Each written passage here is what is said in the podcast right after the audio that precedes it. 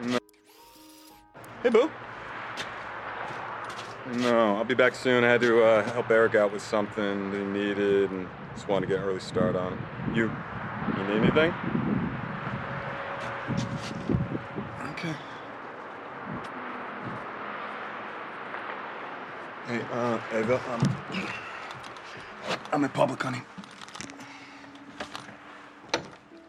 Now, Ava, stop, please.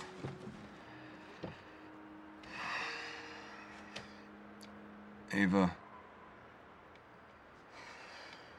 Ava, can you can you stop, hon?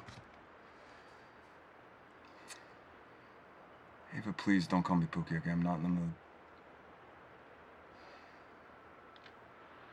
What? What are you talking about?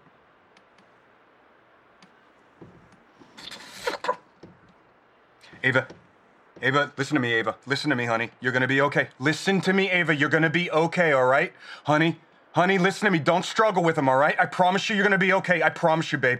Just listen to me. Listen to my voice. You motherfucker. I'm gonna Listen to the Game est un podcast produit par Podcut. Vous pouvez retrouver l'ensemble des podcasts du label sur podcut.studio. Et si vous avez l'âme et le porte-monnaie d'un mécène, un Patreon est aussi là pour les soutenir. Vous pouvez aussi retrouver le podcast sur Twitter, at LTTG Podcast, ou sur Facebook. Je rappelle qu'une présentation globale du concept est disponible en épisode 0. Merci de votre écoute et à très vite.